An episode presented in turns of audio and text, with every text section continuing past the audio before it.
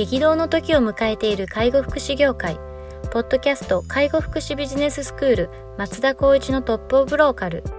大手外資系アパレル会社のトップセールスマンから介護福祉事業経営者に転身した松田光一がこれからの介護福祉経営に求められるものについてお伝えしていきます。既存事業がうまくいかなくなってきた。今後の事業展開が不安などのお悩みを抱えている経営者の方。異業種から介護福祉業界への参入を考えている経営者の方。これからどんどん事業を拡大していこうと考えている経営者の方。など介護福祉ビジネスの入門から応用までさまざまなステージの方に楽しんでいただける番組です。こんにちは。ナビゲーターの松本真嗣です。ポッドキャスト介護福祉ビジネススクール松田光一のトップオブローカル。トップオブローカルとは介護福祉事業において地域に密着し地域に愛されることで地域のナンバーワンになることです松田さん本日よろしくお願いしますお願いします。はい。今日も行きたいと思います。えっと、今日はですね、お便りいただいておりますので取り上げたいと思います。えー、いきます。30代です。今、デイサービスでリーダーをしています。リーダーを任されて、まだ日が浅く、自分より経験の長いスタッフについ遠慮してしまい、なかなか指示を出すことができません。こっちが偉そうに指示すると、相手に不快感を与えてしまわないかとビビっています。相手にも快く働いてもらうよう、角が整ない指示方法を教えてください。ような内容自分よりキャリアの長い部下みたいな、結構皆さんあの困りそうなシチュエーションではありますそうですね。今の時代って結構そういう人多いんじゃないですかね。ありますよねやっぱり抜擢されるとか、やっぱり年齢が若くても、やっぱり仕事できる人は上に立つっていう、まあ、これ必然的になるとは思うんですけど、でもこれだけ結構相手に対して自分を、おまあ何、こう、相手を尊重するっていうのかな、そういう意識を持ってる人が、変に角を立てるような言葉を選ぶと僕は思えない。なるほど、もうそもそもこの質問してきてる時点で角大丈夫立たない指示法を教えてくださいって多分、まあ自分で気をつけてももしかしたら嫌な風に取られたら嫌だなって思ってるの多分教えてほしいだと思うんですけど、前提は、あの、まずはやっぱりこう言葉がけっていうのは、あまあこれも別に介護だろうが関係ないんですけど、相手がやっぱりこう聞いたら嫌だなと思う言葉をチョイスしないってことは前提ですよね。その上でこう投げたらどう考えれるかなっていうことをイメージした上でなんですけども、一番良くないというかこう気をつけてほしいのは、えっと、言葉分けはまずまあ当た当たり前の話なんですけど気をつけましょうって話なんですけど、言う内容に関しては一貫性を持つってことをやっぱしてほしいなって思いますね。なるほど。例えばやっぱ若い方だと、どうしても経験がなかったりすると、相手のその圧というかな、そのキャラクターに応じて、言葉の、えっと、変化をやっぱり使っちゃうんですよね。例えば、圧が強い人に関しては、ちょっとやっぱり圧で強めりゃいけないから、は本当は A っていう答えが欲しいんだけど、まあ B でもいいかって思いながら対応しちゃう。でもちょっと自分とコミュニケーションがうまく取れる、もしくは、あと、マウントが取れるというか、イニシアチブ取れるっていう人だったら、やっぱり A ってお願いしますって言って A にさせる。はいはいはあの人は B だけど私が A みたいなことになりがちなパターンがよくあるんですよい。ね。なるほどなるほど。どちらにしても、言い方、言い回しはまあ変えてもいいとしても、ゴールの A は絶対変えないっていう意識を持ってコミュニケーションを取らないと、多分統制とか、えっと、管理っていうのは難しいんじゃないかなって思うんですよね。はいはい。一番よくあるパターンでいくと、やっぱりおつぼねさんとか、はいはい。まあそれこそあの、まあこのラジオとかもよく言いますけど、うんと役職とか資格が違う人たちとの対峙が一番難しいと。うん。デイサービス責任者管理者になった場合には看護師とのやり取り、もしくはセラピストっていう機能訓練士とのやり取りによっては、やっぱその向こうのし、うんと、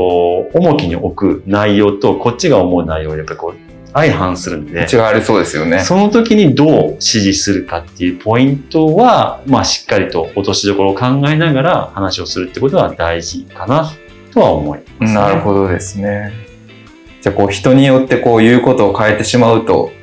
もうそこで信頼をなかなか取れなく、獲得できなくなるから、うん。まあ言い方は当然気をつけないといけないけど、言う内容は一貫をしてしないといけないってことですね。そうですね。その角が立たないっていう内容は先ほども言ったように、まあもちろん相手がちょ不快に思う言葉を使わないというのは前提ですけど、一番はどこのまあゴールを目指していて、それに対して必要な言葉っていうのは何か。で相手が何を求めるか何か。このイメージをある程度もできるだけした上で話をしに行くってことが、大事かなと思いますね。なるほどですね。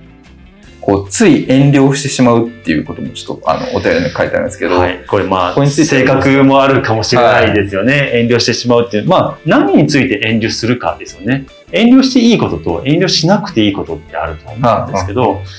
多分このリーダーになると、遠慮しなくていいことを遠慮しちゃうってことは結構あったりするんですよね。こういう、もし仮にこの方が優しくて相手思いの方であれば、こそ気をつけてほしいのは、遠慮しちゃいけないことをちゃんと見極める必要があると思います。やっぱりみんなが足並み揃って、例えばヒヤリハットを含めて、これは絶対にやらないと事故が起きるよってことに対して、そんなことやらなくていいじゃんっていう人がいたとしたら、そこは遠慮しちゃダメです。絶対にこれお願いしますっていうことを毅然と対応しなければ、やっぱり自分がリーダーとしている意味うんっていう部分にやっぱりこう関わってきてしまうので、そこは意識してほしいかなと思います、なるほどですね。いや、確かに遠慮してもいいことと遠慮してはいけないことっていくと、まあ、な、なんで遠慮してはいけないのかみたいなところがちゃんと自分の中に腹落ちしてないと、うん、まあ、さっきの言うことが人によって違うとちょっと繋がるとは思うんですけど、ね。まあこの人めんどくせえからちょっとこういうルールだけどまあちょっとほっとくかみたいな、これ遠慮なのかちょっともはやよくわからんですけど、大体経験の長い、ね経験の長い人ってマイルールをこう、やっぱり自分で持ってて、持ってますよねそれを振りかざすんですよね。はでもその振りかざしたことが良ければいいんですけど、大概悪かったりとい。か、ん。今の時代というか、今のサービスに合ってないっていうパターンが多かったりするんですね。はい。そこを昔のものを新しいものに変えるっていう、ここの部分での、やっぱりなんだろう、うんと、反対する意見だったりとか、もう絶対そんなん無理だよっていうようなネガティブなワードが出てくるんですけど、ここは遠慮しちゃダメですようんね。これが絶対にみんなにとっていいことなんだと思えば、もちろんその言葉を選ぶ。とりあえずこれはトライアルでやらせてくださいと。一週間やってみて、皆さんのご意見を聞きながらもう一回ちょっと考えていきたいと思いますとか。まあ、ここはちょっと遠慮ですよね。うん。遠慮しなくていいんだったら、いや、これはもう絶対いいと思うので皆さん頑張っていきましょう。っていう形で一発で終わる。はいはい。その辺はもう性格上の問題があるかもしれないですけど、まあその辺は極端に言いにくいかもしれないので、まずは歩み寄った形で、まずはやりましょうっていうところまで持っていかないといけないですよね。なるほど、なるほど。じゃあまあこう自分の中でのゴールをどこに置くかによって、まあそのゴールに行くために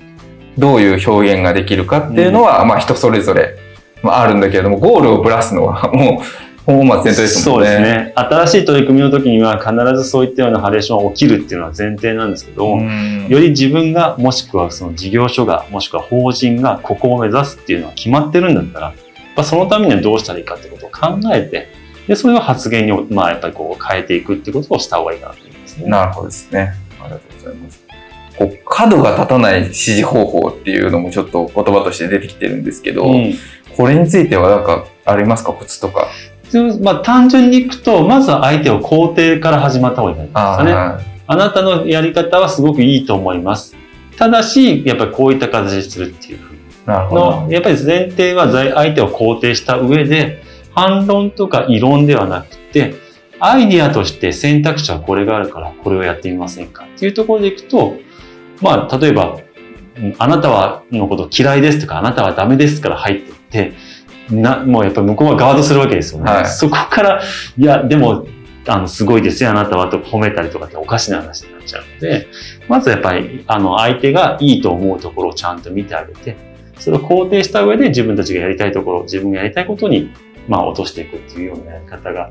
まあ、角が立たないのかなと思いますああ、よね。でも確かにそうですよね。なんか、と何かやりたいと思った時に、いやいや、あなたこれができてないからこれをやりましょうっていうよりかは、いや、ここはできているけど、さらにこれもやれ、やるように一緒にやりましょうみたいな方が、当然相手としては受け入れやすいですし、こう不快には思わないですもんね。うんそそういうちょっとこう、うまい表現というか、うんコミュニケーションの仕方してもらえると、さらにいいですね。うんこれは。心よく動いてもらえるっていうところにまあつながりそうな気がします。はい。ありがとうございます。この自分より経験の長いスタッフっていうのは、まあよくあると思うんですけど、この人たちにまあどうしても遠慮してしまうっていうところで、まあこういうこの状況に置かれた時になんかどういうことをこう一番、なんですか、心に思って動くのがいいですか？こういう方。そうですね。あの、まず前提、自分より経験の長いスタッフっていうだけで行くんであれば、やっぱり尊重するべきですね。はい。やっぱりそこをあの自分よりも長く知ってるわけなので、うんいいも悪いも知ってるから、やっぱ教えてもらう。教えてもらうっていうスタンスはい。ってことですね教えてもらって、かつ、今のいいところを教えてもらうって。改善しなきゃいけないことも教えてもらう。で、あなたに個人とこのチームにとって困ってること何か。うんそこを共有しながら、一緒になってちょっとあの手伝ってもらえませんかっていう立場でいくっていうのが、僕はいいんじゃないかなと思います、ああ、なるほどですね。こう自分がリーダーだからといって上からや、そう、振りかざす。リーダーを振りかざしちゃダメですね。なくってことですね。あの、こう役割としてリーダーはあるけれども、うん自分はまだ経験が浅いから、その経験足りない部分はしっかり教えを請いながら、でも解決していかないといけないことは、あの、一緒になってやっていくっていうスタンスで、こう取り組んでもらえると良さそうな感じしますね。そうですね。やっぱり理解を求めるってことはまずやっぱりゴールだと思うんですよね。うん僕がやりたいこと、あなたがやりたいこと、で、事業所がやりたいことっていうところをやっぱりしっかりとミックスしながら一番いい選択を取る。まずそれを決定するのはリーダーの役目だと思うので、その上ではその他の方がいないとリーダーの仕事って成り立たないと思うんですよね。なんとそういう方々を尊重しながら、まあもちろんその人がやりたいことに反するかもしれないけども、納得させるっていうことも仕事の一つなので、うんうんうんそのためには、まあ、先ほど言ったも肯定しながらも、新しいものに着手してもらうっていうことを、やっぱりしてもらわなきゃいけないですよね。はい。ありがとうございます。いや、非常に明確な回答いただきましたので、ぜひ明日から自信を持ってうん。ですね、あの、リーダーとして、こう、す周りをこう率いていっていただければと。そうですね。気持ちが悪いこといっぱいあると思うんですけど、それがもう経験だと思って、プラスで捉えてやっていただきたいですね。そうですね。はい。ありがとうございます。では、本日は以上させていただきます。ありがとうございました。ありがとうございました。ポッドキャスト介護福祉ビジネススクール松田光一のトップオブローカル番組では介護福祉サービスに関するご質問を当番組の専用ウェブサイトより募集しております番組 URL よりサイトへアクセスし質問のバナーから所定のフォームへ入力の上送信をお願いします URL は http コロンスラッシュスラッシュ tol.sense かっこセンスハイフン world かっこワールド .com かっこコムになります。皆様のご質問をお待ちしております。